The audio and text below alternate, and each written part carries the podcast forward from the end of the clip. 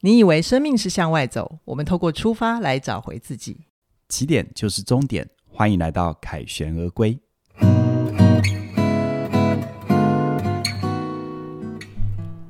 大家好，我是凯宇。我是怡璇，今天的凯旋而归要跟大家聊一聊自我认同这个话题。不晓得你会不会在人生的某一个阶段很想擦掉自己的过去呢？或者是你老是有一种搞不清楚自己谁自己是谁，也不知道该怎么活的漂浮感？如果你也跟我有一样的感受，一定要锁定今天的节目哦。那在收听之前，邀请你在 YouTube 帮忙按赞、订阅、分享。那如果你在 Podcast 收听，提醒你凯旋而归有独立的频道。也请你给我们五星推报留言，跟我们互动，我们会也会选择适当的主题做成节目跟大家交流哦。凯宇啊，你记不记得自己最不确定你是谁，大概在几岁呢？这个问题很好哎、 因为我有真的很认真去想， 嗯，然后我的答案就是 always 啊哈我总，always 哦，对啊，我总是会不太确定自己是谁。真的啊、我觉得分阶段啦，哈 OK 在比较年轻的时候，还在探索这个世界，还有自己在这个世界的定位的时候，那时候的确是要追求一个确定感。嗯哼，啊，我追求我是谁，同时也追求我不是谁啊。比如说，呃，我那个时候念体育系啊，我是一个念体育系的学生，我是一个大学生，但同时呢，我也为了逃避重考这件事，哦，有没有？好，然后后来念体育系，接触业务的工作啊，我的自我认同可能就是我是一个能够摆脱学校的限制啊，谁说念体育系只能走这一条路是，所以我可以走别的路，但同时我也。等于要摆脱一个我不想要的，嗯，那当然到后面有很多很多的转折，在比较年轻的时候，他会比较是要追求一个内心的安定感，哦，啊，我我因为我自己认同我是谁，而我同时也放掉了那个我不要的，真的需要这种安全感。对，但是到现在的年纪，好，可能比较成熟、比较大叔了，有没有？这时候呢，对于我还是在不断不断的在每一件事情里，不断的去觉察我的看法、我的站位。但这时候呢，他反而从一个过往可能要追抓一个浮木，嗯，来确认自己是谁，变得是我对于我是什么跟我不是什么这件事情，我蛮谨慎的。哦，啊，因为呃，当我认同啊，比如说我是个心理学家，那很有可能就意味着我看所有的事情都很习惯性的用心理学的角度。对，那难道心理学就是这世界的真相跟当唯然一不吗？是啊，其实不是嘛。嗯所以我为什么说现在是谨慎？但反过来说，如果我不不知道我的站位，我不知道我的视角，其实我对任何事情是无从理解、无从判断的。明白。所以我既要有一个站位，我要同时不能太过被那个站位限制住。哦，好啊懂哇！对你的你这一一开场的回答就好完整哦哦，，讯息量太大，是不是？对对好你那真你帮忙缓和一你下。真。的很认真在回答我的问题 对啊，感谢我你觉得你这个问题超棒的，但我那时候好认真在想。这很重要嗯啊！哈、那我自己回想我自己那个年纪，就是三十岁以前，其实还蛮茫然的，有很多的恐惧，嗯特别是我很直觉的有很多我不是自己不想要的，我想要推开。那刚好我们最近有看了《八尺门的辩护人》这一部很好看的影集嘛， 我们已经被很多人敲完了，对，哦啊 几乎每一个朋友听我节目的都说：“你什么时候聊八尺门好了，我们来聊 了对哈，就是这里面其实有很多也有角色在认同上面的议题，所以我就很想来跟凯宇聊这一题。凯宇，你怎么看这些角色的认同议题？？”我其实，在看八尺门这些角色的时候，就一直让我回想到我当年念研究所。哦哈，我念念研究所的时候，其实做很多关于自我认同这个主题的探讨啊，因为研究所我们那个时候学的是执行研究，我们要做很多生命史的访谈，包含我们要写自己的生命故事，尤其是写自己生命故事，因为我们访谈别人，别人可能是告诉我一个他想要让我知道的，的版本对，可是我我在自我叙说的时候，我在爬树自己的生命故事的时候，事实上你自己很清楚你自己经验过什么，然后你那时候的主观世界跟客观世界到底发生什么事。对啊，所以呢，那个时候在自我认同，不管研究别人还研究自己，他都一直在回答一个问题啊，叫做我是谁，我用什么姿态活在这个世界上。嗯，那我那时候在看到这部戏的时候，我就发现每一个角色都有他的认同的迁移。是因为认同是一个人能够安身立命的立足点。对就像我刚刚前面说的，我用一个心理学家的站位看待这个世界。但是我们在追求认同、追求我是谁跟我不是谁的时候，这时候因为有是跟不是的对比，它很容易创造出一个东西，嗯，叫做鄙视链。啊，真的吗对我不是说追求认同就一定会造成鄙视， ？OK，而呃是说他我们在追求认同的过程当中，如果有一些部分嗯我们没有特别拿出来追觉察，我们会因为过于想要什么或过于想不要什么好而，创造出鄙视链。等一下，等一下，你这个实在是太开脑洞了。嗯嗯，我们用一个比较具体的东西来讲，就是回到戏里面，你告诉我们这个鄙视链到底是怎么创造出来的？好，，你看八十八尺门这个戏里面哈、嗯是不是佟宝驹就是李明顺演的那个主角？对，他的出场，他是不是一个法律人出场？是啊，你看哦，在这戏里面是不是就有懂法律跟不懂法律的？哎、对，法律人跟非法律人是啊， 我讲实在话，我们回到我们的生活当中，你体验一下，有一些嗯人因为有的某些专业的站位，你在跟他谈他相关的专业的时候，你有没有感觉他透露出一股优越？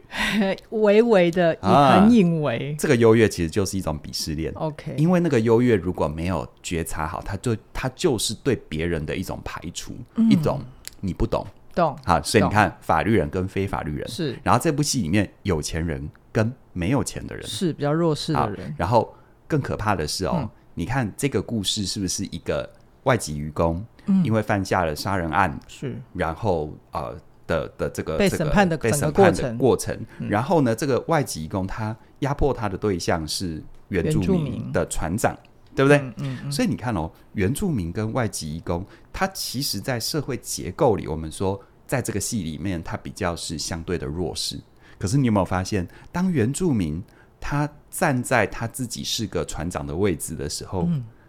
他原住民跟移工，你有没有觉得他本身有一种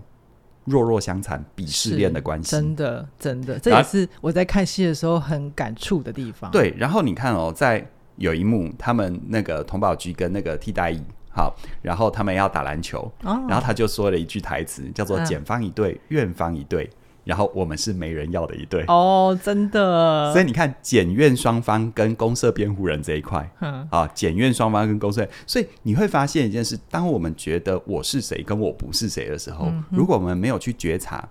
觉察什么呢？觉察我们只是站位的不同，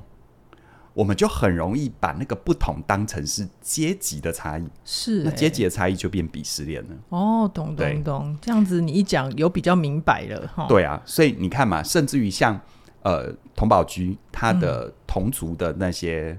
同胞，嗯对在看待他回到那个海滨社区的时候，嗯嗯嗯，就算童宝驹没有展现出我已经脱离这里的样子，对，那你有没有发现他的同族的那些人是不是也很容易觉得你是不是就比较优越？对，就是他们那些表情啊、行为嗯对啊，其实是排斥同保局的。对，所以嗯我常常说我们在追求认同很好，我是谁，我不是谁，我要什么，我不要什么。但是我们把认同当成是一种我们之于这个世界比较的标尺啊，标准的尺度叫嗯 OK 标尺，嗯是一种比较的标尺，还是一种原生的资源？哦，原嗯好生的资源，你看哦，当我们把它当成是一个比较的标呃那个标准标的尺这个标尺啊、哦，就是一个标准的尺度的时候，它就很容易造成鄙视链啊，嗯嗯嗯，它是一种排他性啊，对，非我族类者，其心必异嘛，对不对？对？对对，然后除了排他性之外，下一层很容易引导出我们的行为，就是如果我遇到很多的不顺，我很容易把自己放在受害者哦，哦，因为我是原住民，嗯嗯因为我是移工，因为我不懂法律，因为我没有钱， ，OK，所以我就受到不公不义的对待。是是，它可能是个客观事实，可是回到我如果是那个主角，我一直这样想，请问对我的处境有帮助吗？没有，绝对对没有，再第三个就是这部戏，我每次看都很心疼的，嗯，就是它会造成一个弱弱相残的悲剧。是是，你看哦，相对于平地人，原住民是不是相对弱势？对啊，可是相对于这个外籍渔工，外籍渔工是不是又更弱势？对，就是他们在遇到外籍义工的时候，其实并没有把自己的处境很平顺的同理到他们身上。对，理论上来说，是不是大家都是呃同是天涯沦落人，对，都是弱势？可是事实上，我们看到就一句话这么说的嘛，就是乞丐从来不会憎恨有钱人，嗯，乞丐会憎恨比他更穷的乞丐。真的，对，对，所以你会发现，当这些移工他进入渔船工作的时候，原住民的船长事实上是没有能够同理移工他们的辛苦，他们的呃各方面的呃的的的弱势。这真的好吊诡哦。对他反而复制了当年他怎么被平地人欺负，他怎么被平地人施暴的行为。嗯，嗯所以这是一个吊诡哦。是是如果我们认同，我们过分的认同某个身份角色，我们很容易因为排他的心理，就会造成一个状况是什么？我们把暴力跟歧视视为理所应当。嗯，就像我们看待一个非我族类者极端一点，二次世界大战纳粹看待犹太人，嗯，基本上纳粹没有把犹太人当人，是才会有那些行为。对所以有时候想一想，其实蛮可怕的。对，如果我们没有觉察到这一点，我们很容易因为我站在某个认同的位置，嗯我把其他非我族类者没有把他们当人哦。对，就是好我自己在看这部戏的时候，我确实也对于弱弱相残这一点非常非常的有共鸣，嗯所以我就很想要了解这里面的什么心理机制啊，还是他到底人是怎么运作的。那就我刚好有看到一本书，就是《认知行为治疗之父》的那个亚伦贝克，好、哦，他就写了一本书叫《愤恨的囚徒》 嘛，它里面就提到两个原因，人有可能会弱弱相残的两个原因，第一个嗯对是因为人际关系上有一个定律，就是当人在关系里面失去权利，比如说他可能被打压、被羞辱，他感觉到心理上的痛苦的时候，其实这个人会很有很有很直觉的反应是想要消灭这个痛苦，所以他必须去反击。对，那如果当下我没有办法对强者出手，我就会去找弱者出气，这个是第一个对啊，就是在公司被老板骂，回家踢狗啊。啊，就就这个就这逻样辑嘛耶，对啊你对啊真的很你真的很 快耶。好然后第二个原因就是。还有一个心理机制，就是当人遭受到攻击或暴力的时候，其实人的内在会有一种很慌张的失控感，这种失控感会让人很不舒服。那我们为了，因为我们成为我们是一个我们自己这个主体的主人，嗯哼所以我们为了要找回找回这种掌控感，我们就会需要找到一个弱者去对他还以攻击或者是暴力，我们才会觉得自己好像有点重新拿回权利，对站在上帝的那种感觉。对，其嗯实有时候我们过分执着在掌控感，为什么要追求个认同？因为我我我我知道或我觉得我是什么时候，我会觉得这世界上比较有一个可以解释的逻辑、嗯嗯，啊，但这也人都往很往需要是歧视的来源啊。真的，对啊，真的就鄙视链啊。好对好，所以我你刚刚讲到这个，我觉得很棒哦，因为《愤恨的囚徒》这本书，我也蛮鼓励大家有机会可以拿来看。那或许未来有机会，我可能也会在有声书评跟大家做介绍。然而，如果我们回到八尺门的这个戏剧里面的人物背景哦，嗯嗯，你会发现里面的主要角色，每一个人几乎都是从我不要什么，我不是什么来定义自己。是好，是我比如说童保局，他说我不要继续待在原住民社区，对我不要再继续当这样的弱我势，不要捕鱼，嗯对哼但如果我们最后能够从那个我不要的副表述，把它转成我坦诚的接受我要的，嗯，其实这一切比较有可能导向正向，是比较不会造成鄙视链。嗯、也就是说，认同它比较不会变成是一种标尺，而是一种我们可以自我整合的一个资源。 OK，这怎么说呢？你看嗯哦，嗯我们先说童宝居哦，好？童宝居他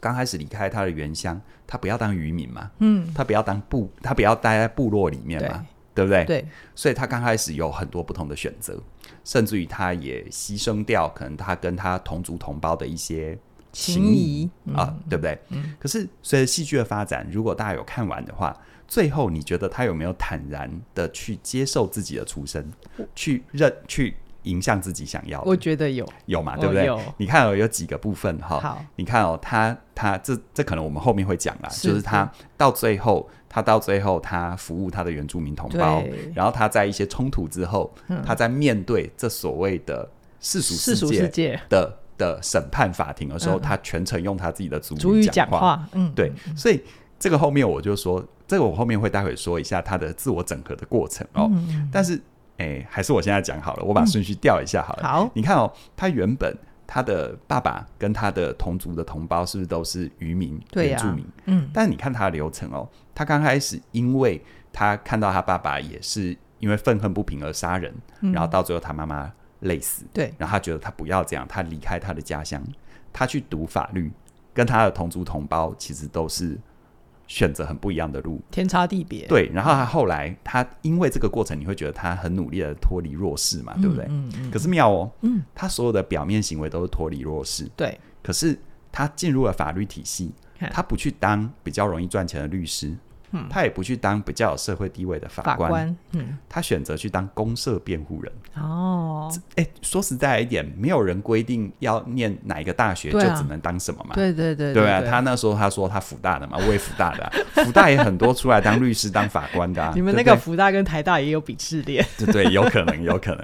可是你有没有发现，公社辩护人这在法律体系里就是一个很显然站在弱势为弱势说话的是啊位置啊。他的行动跟他的脑袋代好像是对有点不一样的方向。表意识上啊是他建立了新的认同，他摆脱旧的身份，嗯但他的潜意识还是跟弱势站在一起，还是跟族人站在一起啊。对啊，对啊，所以对啊到最后，我们知道他因为一些审判的不公，嗯好、因为他辩护的那个外籍愚公，对其实是呃无辜的，无辜他的，真的应该不是应不是说无辜，就是说他在犯下罪行的时候是未满十八岁是的，所以是不能被判死的。是不能就配判死。对，就他他到最后怎样？他因为这件事情，他大闹法务部，嗯，嗯，就在那个简易庭要要要问他认不认罪等等的时候，嗯他全程说族语，嘿，对对，这意味着什么？就是他到最后他回到了他的身份，嗯，而到戏剧结尾，我们看到最后最后最后几幕画面，他回去当律师，然后他自己的原乡成立事务所，嗯还给原住民特别的优待，是啊，是啊，所以你会发现他回头是认同了他自己原生的身份。嗯，嗯，这么说吧，每个人在生命成长的过程当中，我们都有一些追求，是我们都有一些获得，我们也有一些牺牲。可是到最后，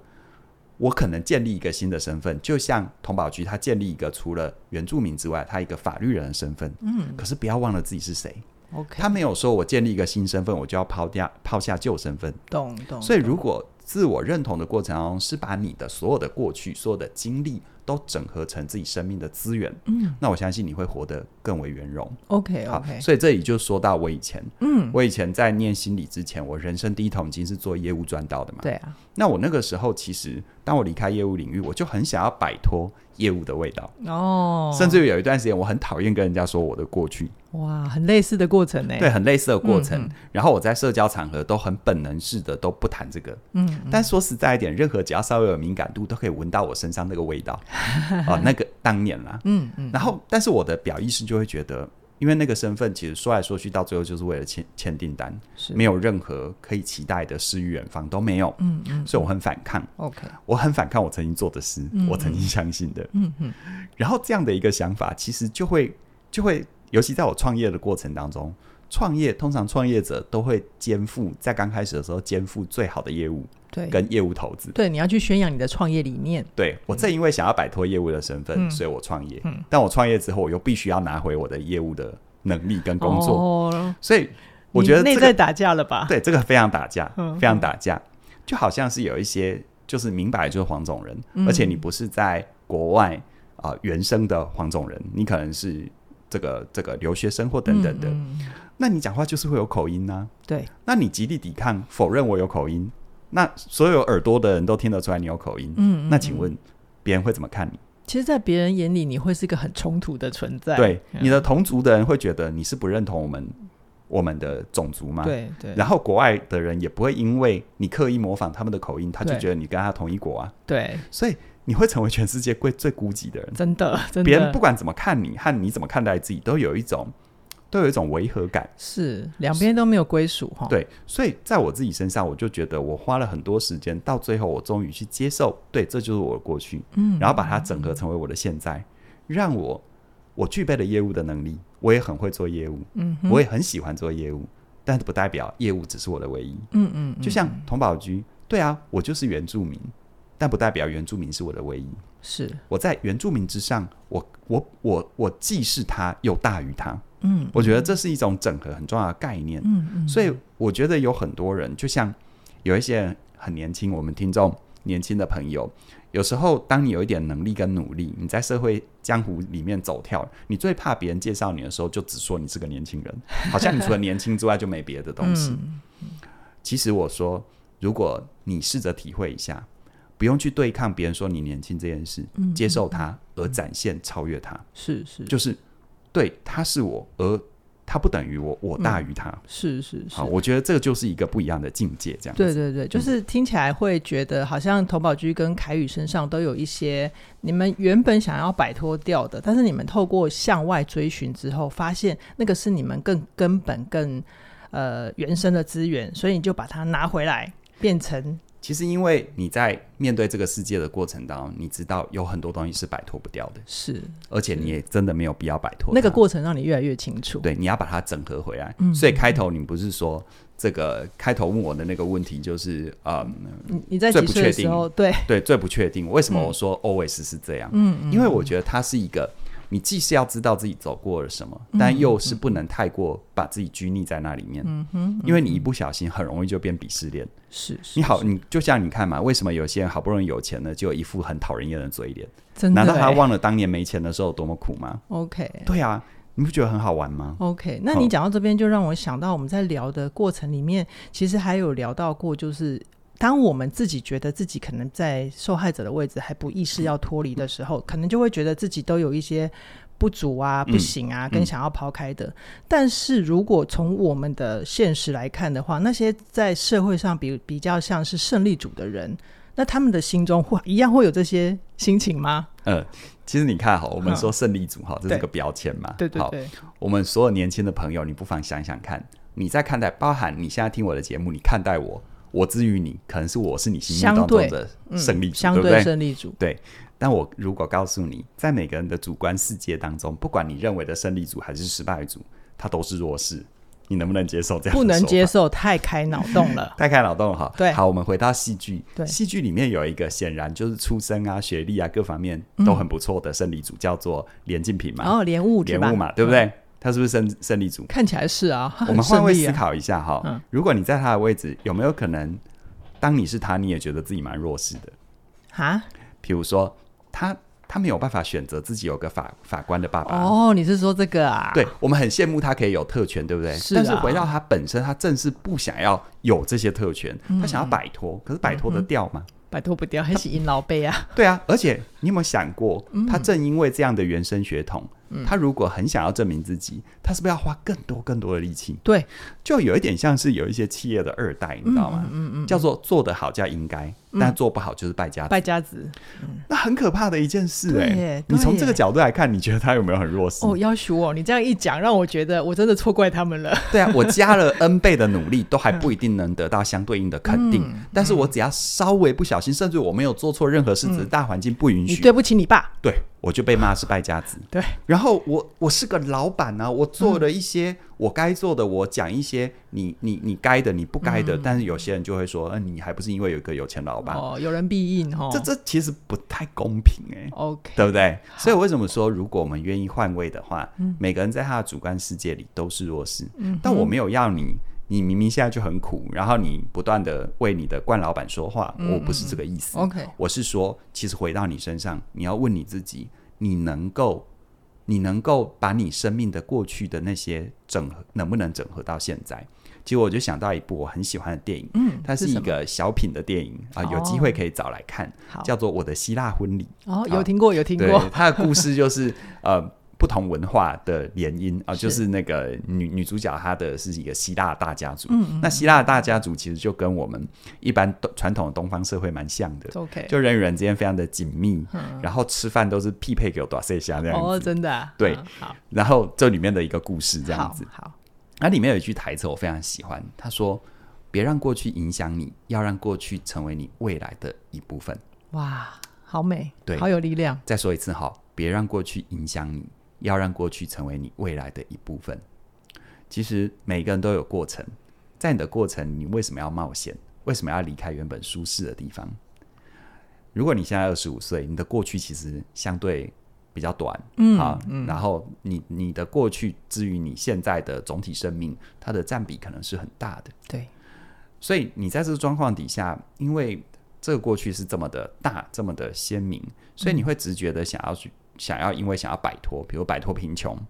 摆脱弱势，嗯，摆脱任何，摆脱原生家庭，去做一些你要做的或不要做的。而这些你直觉想要摆脱的，其实我今天不是说你该如何不该如何，我觉得我没那个资格，我只是说，如果我们今天透过八尺门，还有我们的一些分享，能够让你在追求的过程当中少那么一点点掉入鄙视链的危险，嗯，我就觉得功德圆满了。是因为我们会很容易不小心是，如果你没有得到，你努力了没有得到，你很容易掉入受害者的心情。对，但如果你努力了得到，你很容易变成不小心就变压迫 者，因为你进入了鄙视链的系统。嗯嗯这样子，你伤害了自己，也伤害了别人。 ，OK，我相信这是任何一个正直的灵魂都不想要变嗯成走到的的样那子。个地步，嗯对，可是如果我们不小心，好，我们后面可能还会再用八尺门去谈很多现象。会我觉得这个部分真的值得想一想。因为我觉得人生有一个悲哀是蛮惨的，嗯，就有一天你终于努力的达到你当初想要的，嗯但你发现你好讨厌那样的自己哦，啊，因为你可能鄙视了，真的，因为你可能因为得不到变受害者，因为得到了成为压迫者，或者在那个过程里面没有意识到鄙视链的存在，就去做了一些自己事后看会后悔的事嘛。没错，好、嗯好，明白。啊、我觉得最后凯宇讲的，别让你的过去影响你，要让过去成为你未来的一部分。我觉得这个部分真的是好多人，包括我自己啦，会去想要向往的地方。那我觉得我们要怎么样去走到那个境界呢？以我目前四十多年粗浅的经验， 我觉你得太小看自己了，呃你走过蛮多路的。我觉嗯得就是自我认同这件事情啊，我会很需要有很很有耐心的去靠近自己跟了解自己，特别是在我们下意识去创造一些敌我对立的一些潜意识的直觉反应的时候啊，比如说。我我可能跟你在一起聊一件事情，然后你突然拉下脸要跟我讲一件很震惊的事情，我就觉得你讨厌我，啊，就是像这会种会会，直觉的反应到底是怎么来的？哦，它就会让我想到，其实呃，我们在